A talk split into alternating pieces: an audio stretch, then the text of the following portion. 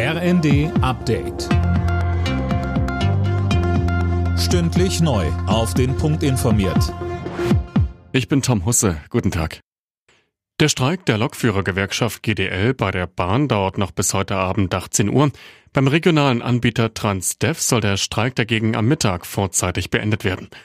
Sönke Rölling, warum das denn? Weil sich das Unternehmen einsichtig zeigt, so GDL-Chef Weselski. Heißt, da will man über sämtliche Kernforderungen der aktuellen Tarifrunde ernsthaft verhandeln. Zu den sechs Transdev-Unternehmen gehören die Nordwestbahn, Transdev Hannover, Mitteldeutschland, Regio Ost, Rhein-Ruhr sowie Transregio Deutsche Regionalbahn. Da soll der Verkehr also schon wieder am Nachmittag besser laufen.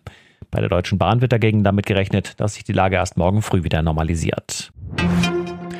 Neben den Bauern gehen auch die Spediteure gegen die Politik der Ampelregierung auf die Straße. An einer Demo in München beteiligen sich heute tausende Promis. Sie sehen sich durch immer höhere Abgaben im Nachteil gegenüber der Konkurrenz aus dem Ausland. Die Fußball-Bundesliga ist aus der Winterpause zurück und dürfte mit einem ziemlich emotionalen Abend in München ins neue Jahr starten. Jana Klonikowski. Ja, denn vor der Partie Bayern gegen Hoffenheim wird in der ausverkauften Allianz Arena des verstorbenen Bayern-Idols Franz Beckenbauer gedacht. Beide Mannschaften laufen außerdem mit Trauerflor auf.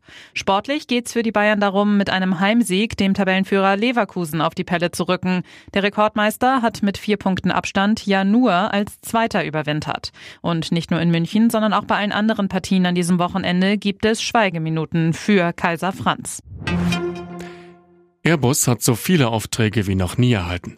Im vergangenen Jahr gingen Bestellungen für fast 2100 Flugzeuge bei dem europäischen Flugzeughersteller ein. Das waren rund 600 mehr als im bisherigen Rekordjahr 2013. Alle Nachrichten auf rnd.de